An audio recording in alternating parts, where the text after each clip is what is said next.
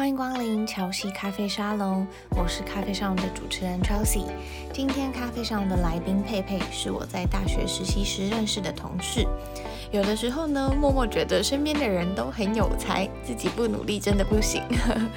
那一直很喜欢设计的佩佩，在毕业后的第一份工作呢，就是 UI 跟 UX 设计师。在工作之余接触健身的他，为了记录自己的心路历程呢，开始经营 Instagram。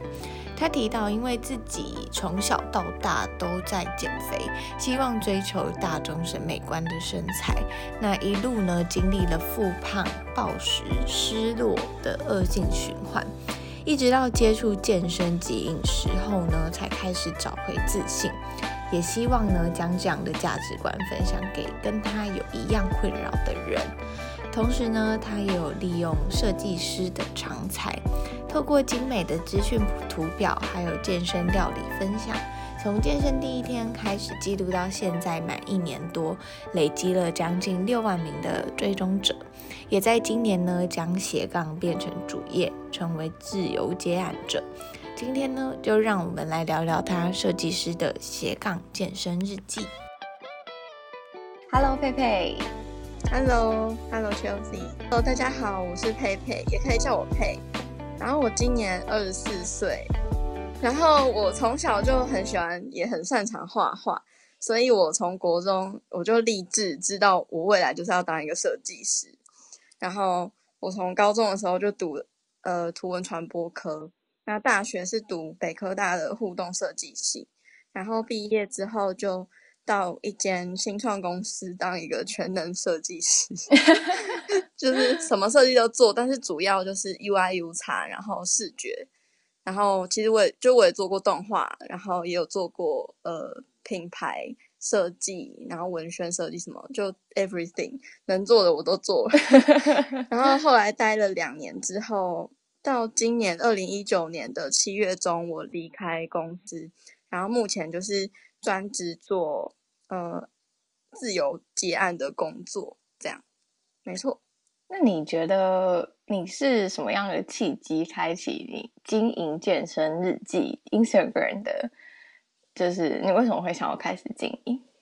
嗯，其实我本来就一直有想要经营社群这件事情，就是可能会想要开立一个自己的部落格啊，来记录自己的一些东西。然后我我原本是有想过说要开设计还有画画的。可是也有可能是因为，就我整天工作就都是设计的，嗯，然后我就不知道，就会有一点没有没有那么有动力的再去再去持续的去做设计相关的。然后另外一方面是因为我自己从小到大都在减肥，就是有朋友朋友认识我都知道，我一直都是在一直一直都在减减肥，然后然后。呃，我是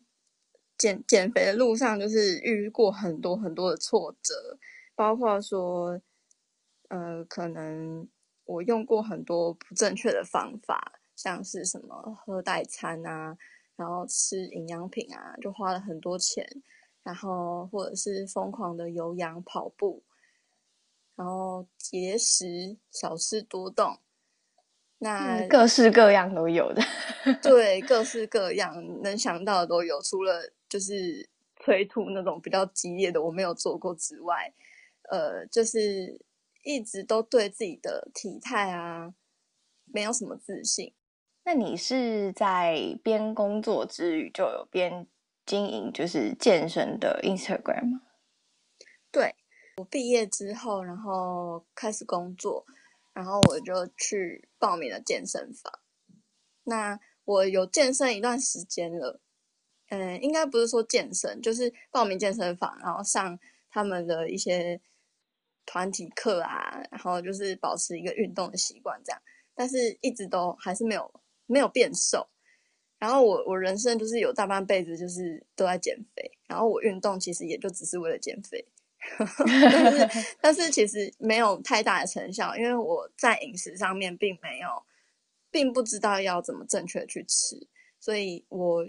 很爱吃嘛，然后再加上可能运就是运动，运动的成效也是有限，后来我就在 IG，我就发了很多 IG 的健身网红，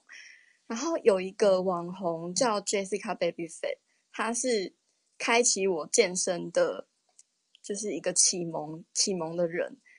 因为她她的身材就是那种欧美的大曲线，不像是亚洲女生喜欢的比较纤细的那种身材，然后。我就发现说，哦，就是那样那样子的身形，并不是纤细，但是非常的好看。然后要打造那样的身形，也就只有健身做得到，就是你一定要重训。所以我那时候就报名了，后来就去报名了教练课，然后学习怎么练那个曲线，然后加上教练那时候也有教我饮食要怎么做。其实饮食是有一套科学理论，不，并不是少吃多动就会瘦，然后也不是，也不是说就是你吃的少你就能长肌肉，反而你要吃的够，你才能长肌肉，你才能够达到那个曲线凹凸有致的 身材。对，然后我那时候就照着我教练的方式。就是训练嘛，然后还有饮食控制。那我饮食控制其实也没有说吃的很少，我都吃的很饱，而且还可以吃自己喜欢的东西。第一次发现可以吃饱又可以变，又可以变瘦，然后身材又 可以改变。因为我我那时候改变是大概三四个月后，因为通通常你要做一件事情，差不多都是三个月后你才能够看到成果嘛。然后那时候就是三个月、三四个月后，我其实每天看自己不会有感觉，但是那时候比拍了那个对比照，我就赫然发现说：“天哪，我竟然进步这么多！”而且、嗯、而且是真的是有朝着我想要的身形这样的身形在前进的。对，我就觉得天啊，这个过程真的是太 amazing 了！就是 我觉得这件事情就是一定。要让大家都知道，而且要让很多台湾的女生都知道，说就是你想要有，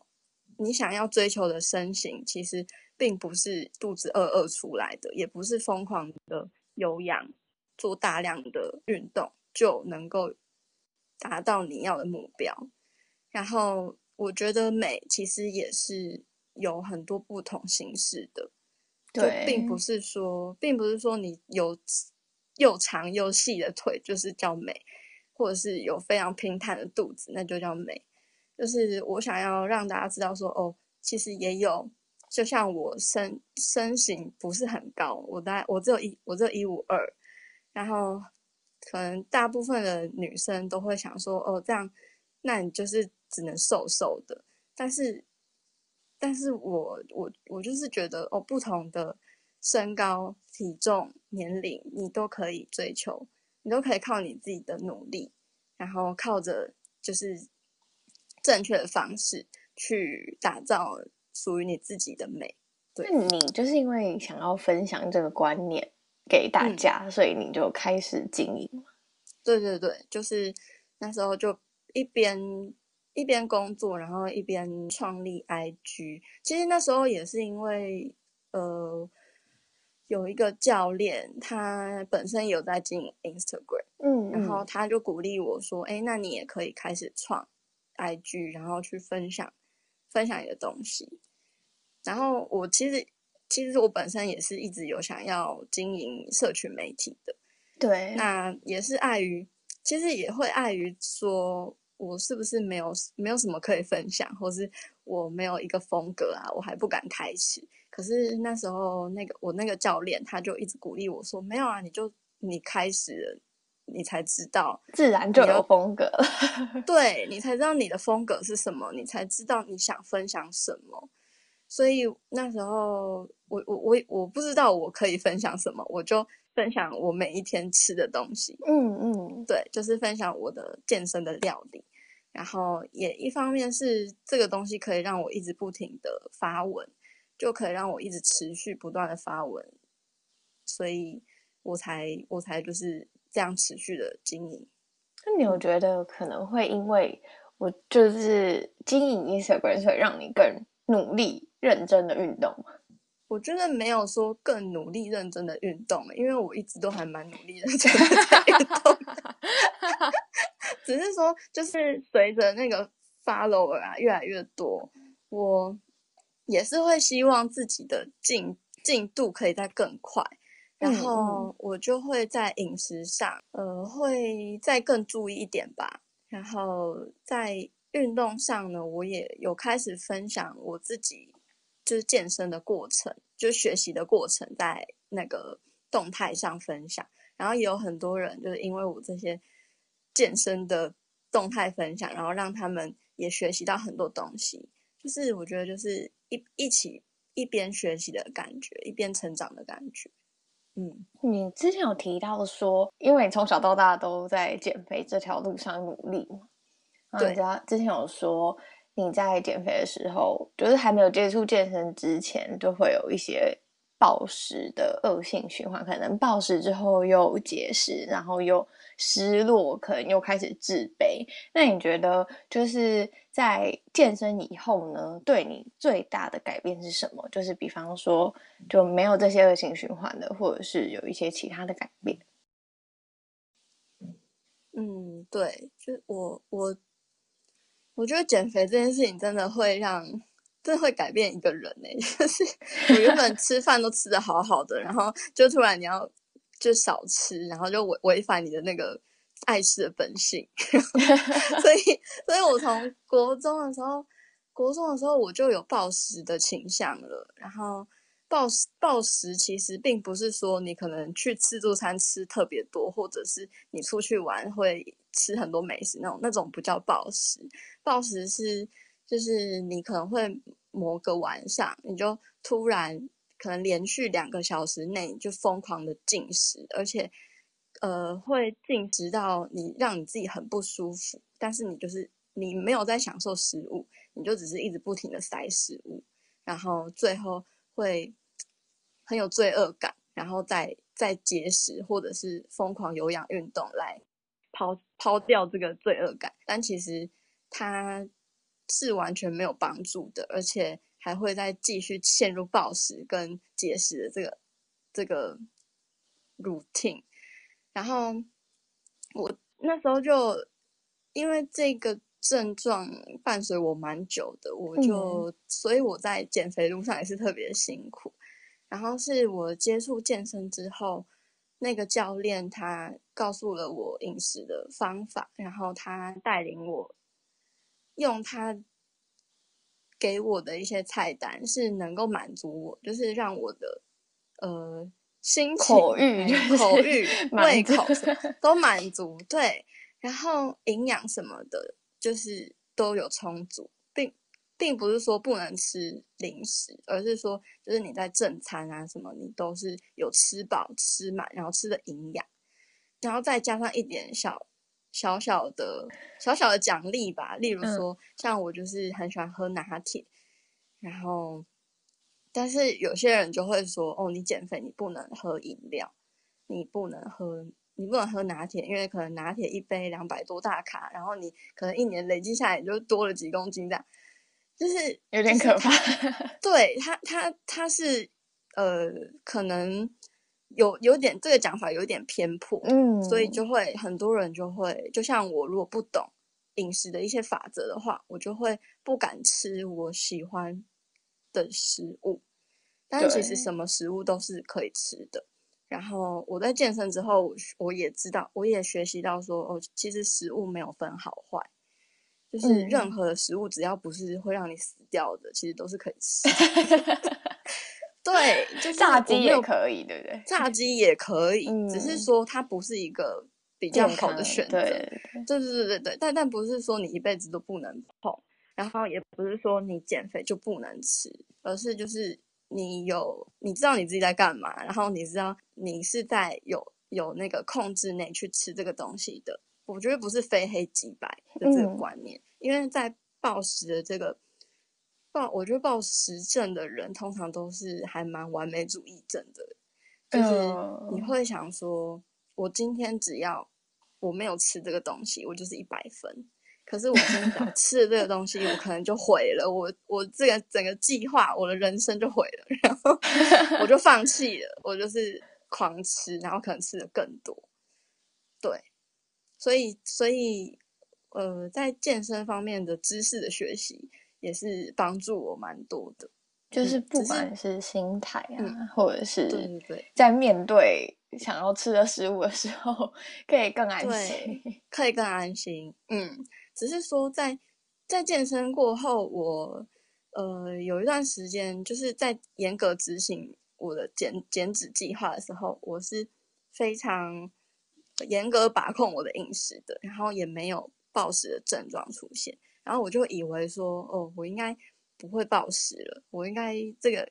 症状已经根除了，但是其实我发现还是没有，就是这个习，这已经算是一个习惯了。就是在跟食物的相处方面，就是要慢慢的去调试。我到现在还在调试，但是有越来越好。就是其实，呃，我觉得不同的阶段都有不同的领悟。领悟欸，对啊，就像我知道说食物没有分好坏，然后也知道说哦，在在只要自己掌控之内都可以，只是说你可能还是很难。真的去做到，嗯，做到说你要完全放抛弃那个原本的心态，然后现在我现在在练习，就是去聆听自己心心身体的声音，就是在健身过后，你可能会学习到一些数字的原理，包括说可能呃热量的平衡啊，或者是营养素啊，你要吃多少的热量。才是热量赤字，然后多少热量就是超过了，或者是你的营养，你蛋白质一定要吃到多少才是达标。那这个东西也算是一个限制。哦、oh, 就是，对，对，它这个限制就完全看你用什么心态去看它，可以是让你知道说你哦，你现在你现在的状态在这边，然后你有一个目标要去达成。或者是你有一个限制在，但是另外一方面就是哦，因为我有一个限制在，所以我可能因为稍微跨过了，或是超越了限制了，我可能就又回了，就是一样的心态又在会出现，对对对，所以这就是要真的要一直不断的去调试，然后直到现在我学习了这么多啊，然后经历了这么多，我觉得要回到。就是最适合自己的方式，然后我还是会注意我食物吃的东西的内容，但是我就没有那么一定要说，哦，我一定要吃到哪一个数字。哦，对，对，因为我之前会很在意，说我一定要吃到我体重两倍重的蛋白质，或者是我一定要吃到，例如说我我减脂减脂的这个数字一千四。可是，其实这个数字啊，它就都只是一个数字，就参考吗。对，它是一个参考。你每一个人每一天，它的数数字其实都是不一样的，就是你你的消耗啊，然后还有你吃进去的东西的热量啊，其实也不一定是完全吸收的。所以我在了解到这些，说天啊，就是为什么？那为什么一定要这么的斤斤计较？就是又不是要去比赛，就是也也不是要干嘛，然后就觉得说，其实有一些弹性，对自己身心灵状态其实还是比较好的，而且也可以持续的比较久这样子。对，我觉得好像要找到一个可以跟生活还有自己内心平衡的方式，才可以做一件事情很久。对对，真的，我觉得健健身就很像。人生呢、欸，我觉得健身还有饮食方面都是，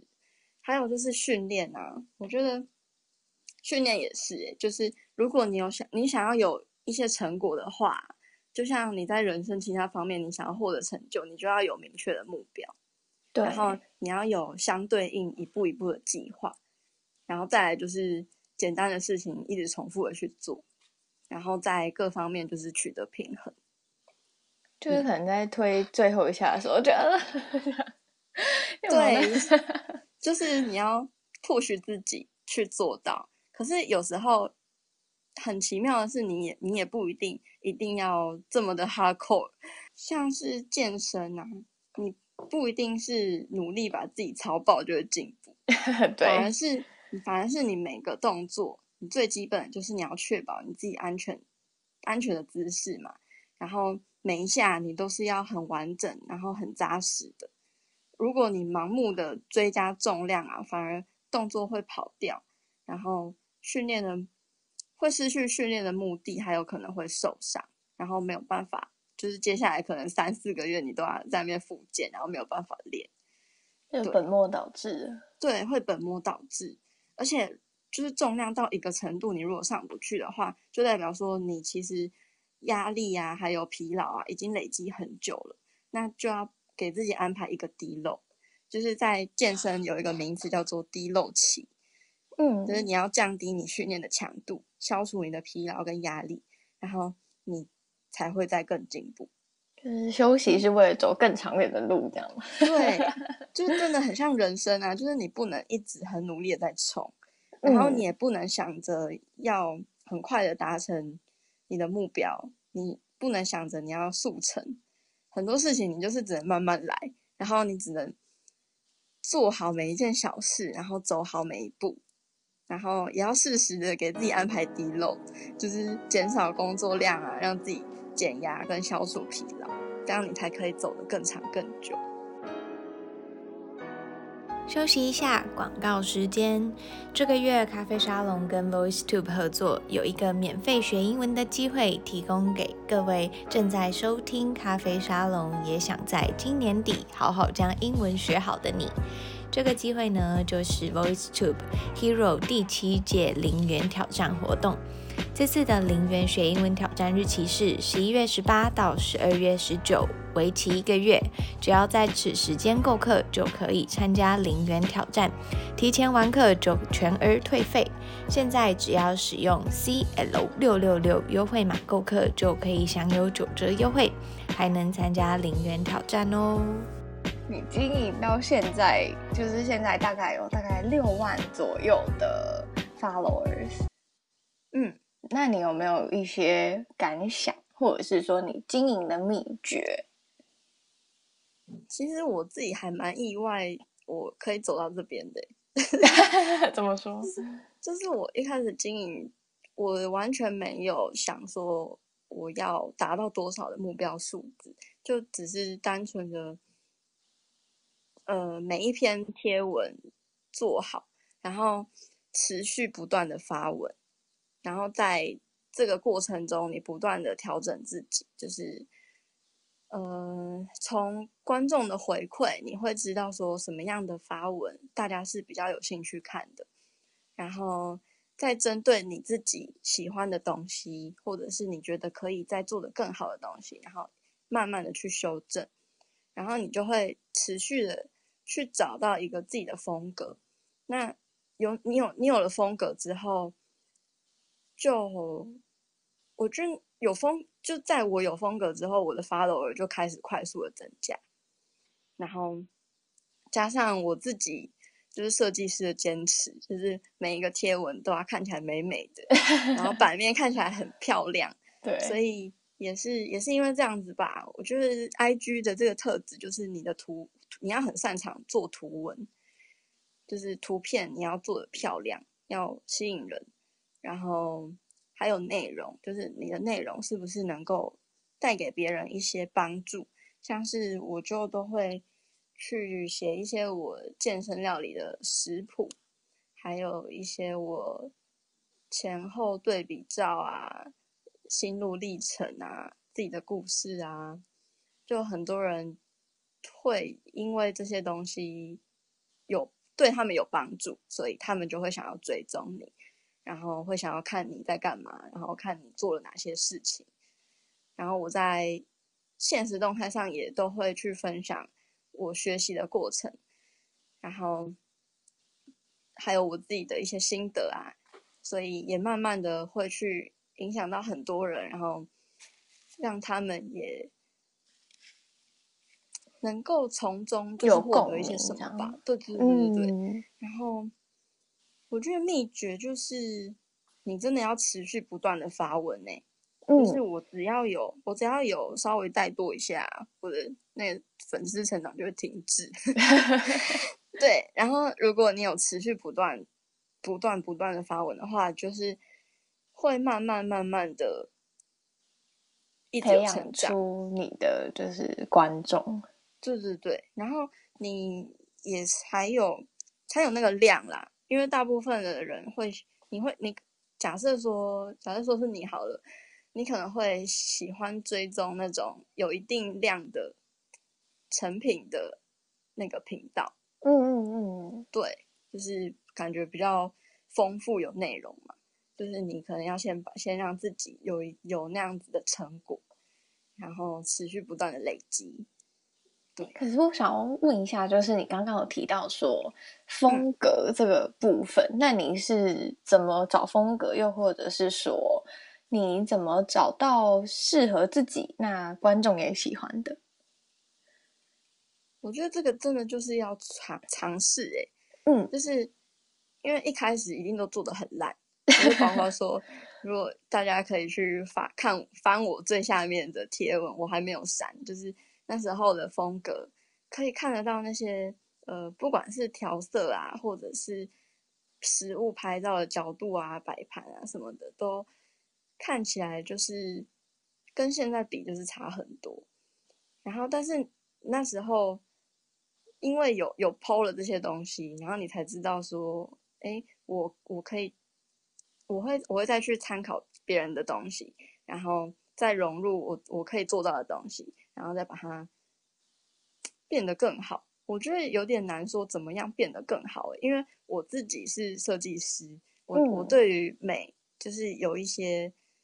有一些概念的，有一些很自然而然的直觉，对对对，它是一个直觉，所以这个东西很多人也是模仿不来的。我觉得这也是 斜杠的一个好处，诶，就是我本来是设计师的专业，然后我把这个专业的技能，就是把东西变得漂亮的技能，应用在这 IG 的图文上面，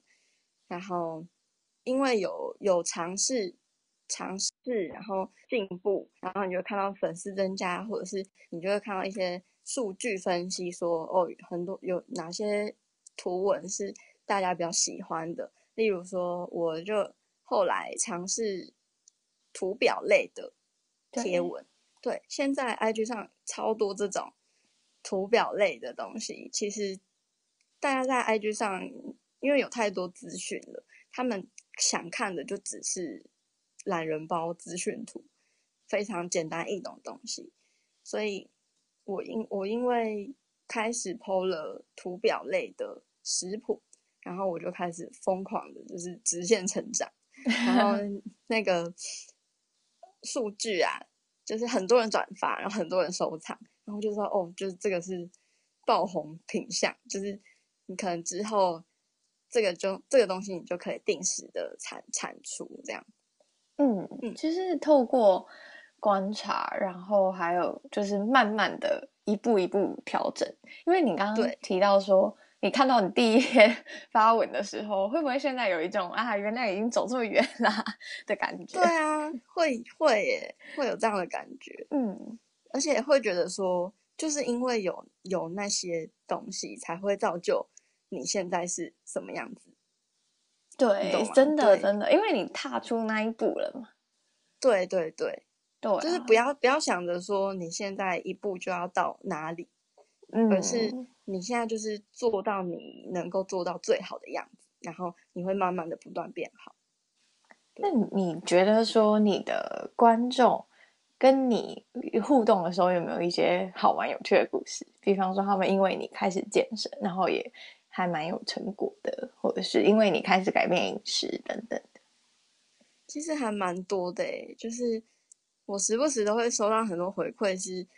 就是他们很感谢我这些真实的分享，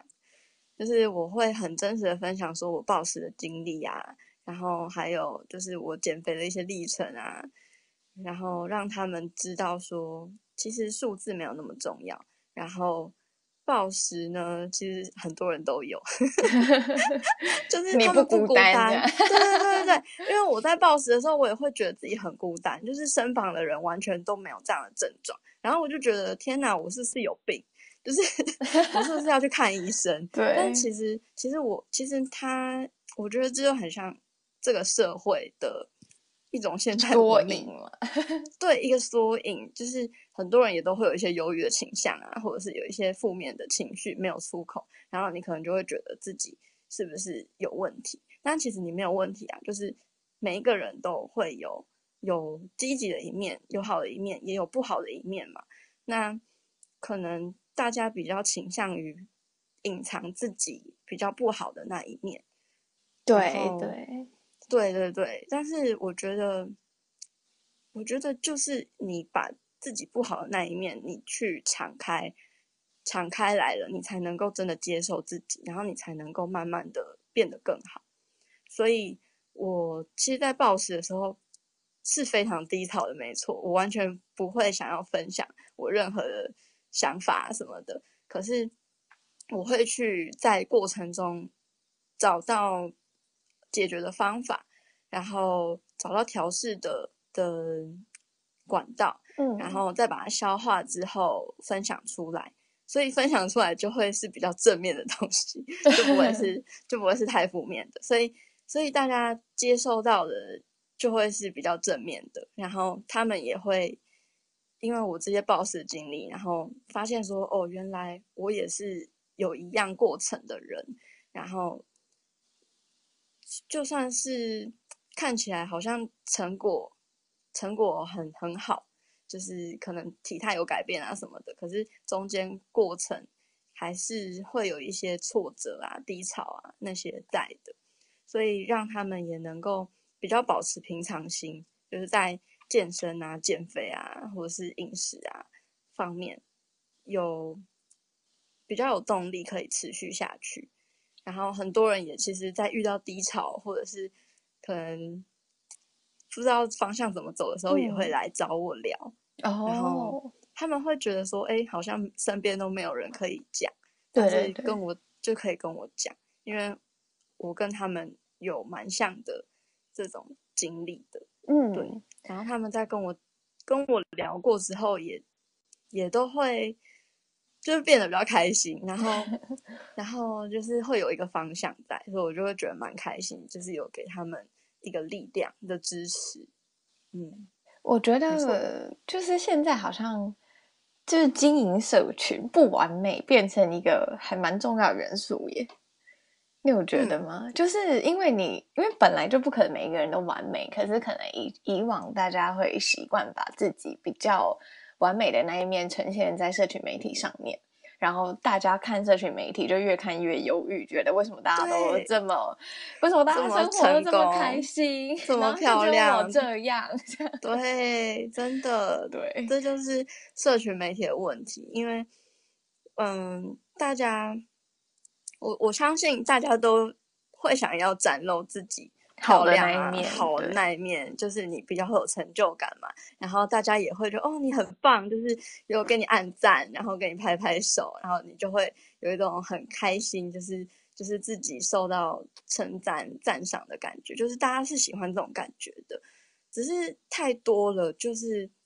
反而没 social media 就会变成是一个大家互相比较的平台，对啊，就是会比比说，哎，你今天今天可能他 po 了，可能。他出国出国玩，然后你可能在这边加班的这种对比，然后但是其实其实他出国玩也不过就是他人生中可能就是那一次出国玩的几天而已。对啊，说这个 social media 就会把它放大，然后把这个开心放大，然后然后你可能嗯不会去就不会去看到他生活中其他的面向的东西，然后自然而然就会有比较的心态。有时候，嗯，反而就是不要去看太多这种东西。对，你要你要去有些东西，有些人可能一直在 po 这太，嗯，会让你感觉不好，你可能就可以取消追踪。是是是，就是你可以改变你自己的环境。然后，呃，像是你可能觉得，哦，我之前有有听过一个，嗯，一个人讲的蛮好的，例如说。像这个这媒体不是一直在塑造说你瘦就是美，然后你可能增增重你就是失败的这种嘛。嗯，嗯，那你其实现在你也可以改变你自己的环境，例如说在 IG 上，就是取消那些一直说瘦就是美的人。对，然后你可以去追踪一些说，哎，你可以其实可以胖一点没关系，你快乐一点就好。就是你去改变你自己的环境，然后你就会减少一些失落感跟跟。就是心态的不平衡，我觉得可能是找跟自己价值观比较相近的，然后你会更有动力往前进。对对对对对，嗯，然后就是取得一个平衡。对，然后我觉得在在 social media 上，因为我看见了这样子的现象，所以我并不想要让大家只只看见。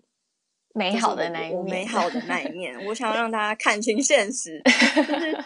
就是你你如果想要有目标好了，你有一些东西你就是要去做的，可是你在过程之中，你也不能够太逼死自己，你也是会有低潮，你也是会有压力很大，你没有办法做到的时候，那你就要去适度的去调整。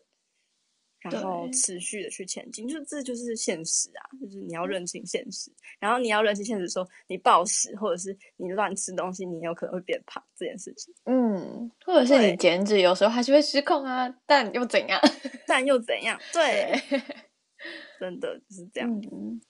那你觉得，因为你说你从开始工作之后就有在经营 Instagram。那对你来说呢？你一边经营 Instagram，一边工作，这样子斜杠的好处跟难处是什么？好处就是比较有趣，就是你不会你不会被一个工作绑死，然后你也有很多发展的可能性。就是我觉得每一个人都有不一样的才能跟潜力耶，然后我自己。我自己是属于那种不是很喜欢一直做一样事情的人，就我会想要东摸摸西摸摸，然后会想要尝试很多不同新的东西。嗯，然后斜杠这件事情就是，嗯、呃，再加上现在网络还有社群媒体，你就更能够去更好、更好的、更方便的去学习，然后把你自己学习的东西分享出去。然后可能默默的，它也会变成你另外一个兴趣跟职业这样。对。然后，但是坏处的话，就是就是你要去管理自己你自己的时间跟精力。对，是很很现实的。就包括说我那时候在一边工作，然后一边经营 IG。中，嗯，我是利用中午休息一个小时半的时间，我就是拍照。拍那个便当照，然后修图、写文章、发文，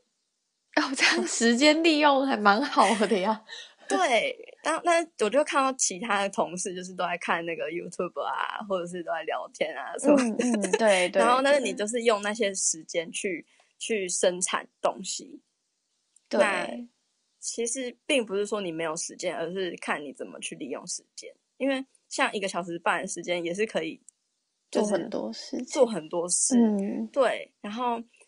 也是要抛下自己的完美主义耶，因为我自己就是完美主义真的很严重，然后我可能一个事情，我就是要拖很久很久，就觉得自己就是非常完美，我才能够发表出去。可是就是那时候逼自己每一天中午一定要做这件事情的时候，就是你就是不能够太完美，你可能就是要做到某一个程度，好，OK，就是发布。就是那个休息时间结束了，你就要发布，不能纠结太久这样。对对对，不能纠结太久。可是那样反而就是会促使你不断的完成很多事情。对，我觉得有的时候好像适度抛下你过于完美的就是心态的话，反而能成就更多事。对对 对，真的真的。然后再慢慢调整。嗯，再再慢慢调整。而且有很多，其实有很多琐碎的时间可以利用，只是看你要怎么利用而已。对啊，通勤也可以利用时间。对啊，像通勤就可以听那个乔西的 podcast。谢谢。你最近有没有一些就是未来更多的规划？然后希望带给观众哪一些内容？嗯，我最近有想要开自己的 podcast，嗯，恭喜恭喜！对，然后昨天终于录好了第一集，那哪时候会上架？嗯，可能可能周一吧，或者是对，应该是周一，就是可能十一月中。对对对对，嗯，然后我给自己下了每每周一都要发布一集的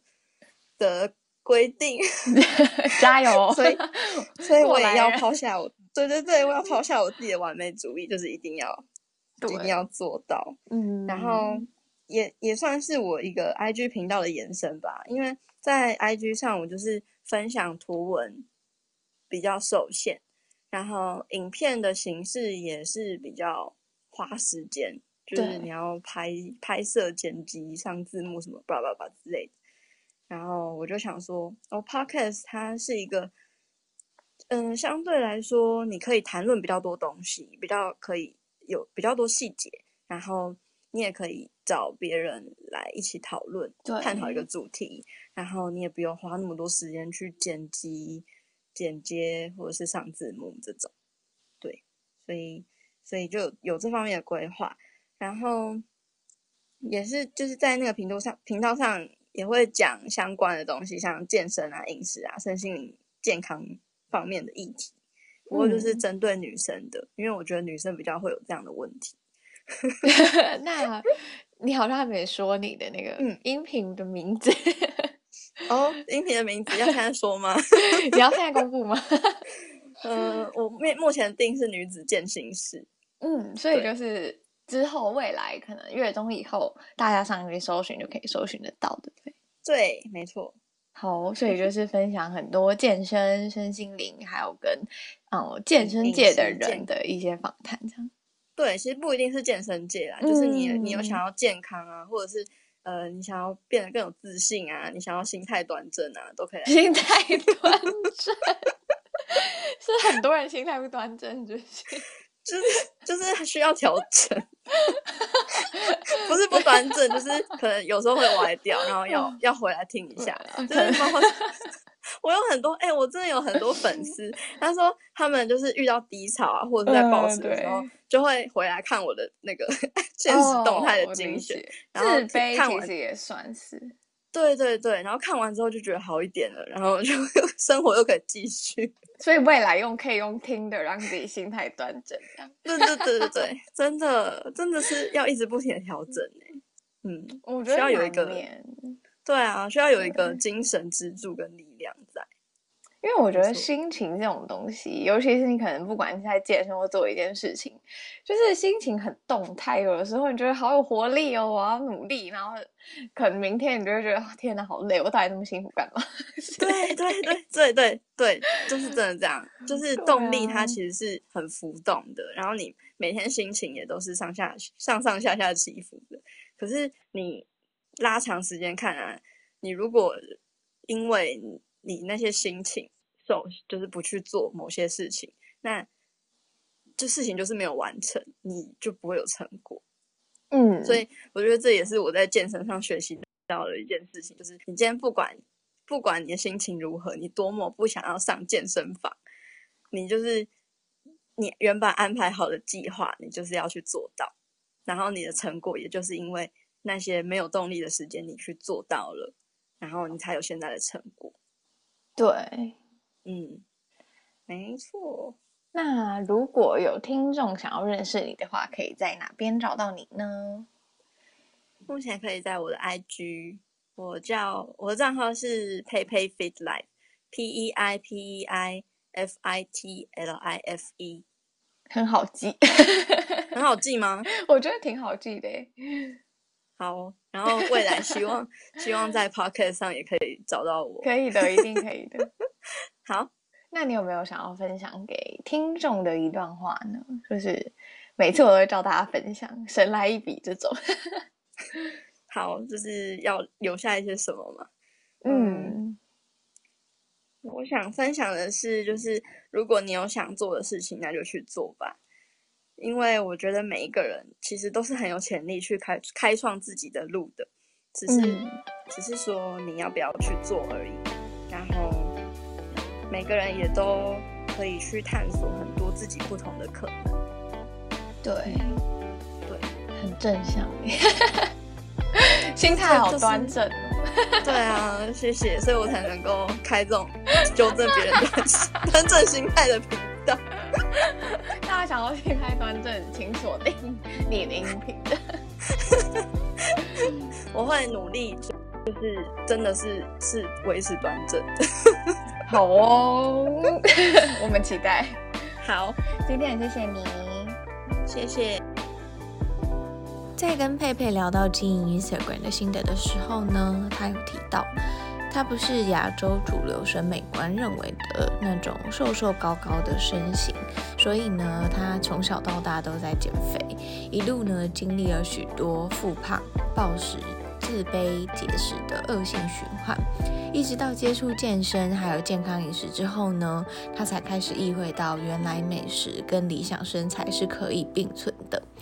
你可以吃得很开心，也可以练得很开心。那我觉得最令人印象深刻的地方呢，在于当大家都分享完美的自己在社群媒体上的时候呢，他反而揭露自己最不完美的那一面，也因此呢，拉起拉近了他跟他的追踪者的距离。让我意识到，现在经营社群呢，有的时候反而不完美更能吸引大家，也让大家知道呢，社群媒体上很多东西其实是刻意营造的。我们的生活呢，本来就不会面面俱到，就算是追踪者百万的网红，也可能跟大家有相同的烦恼。今天的音频呢，除了让大家听到将斜杠转为正直的经验之外呢，也希望能让大家对自己的饮食及健康有更多的想法，而且起身行动。乔西咖啡沙龙，我们下周见喽，拜拜。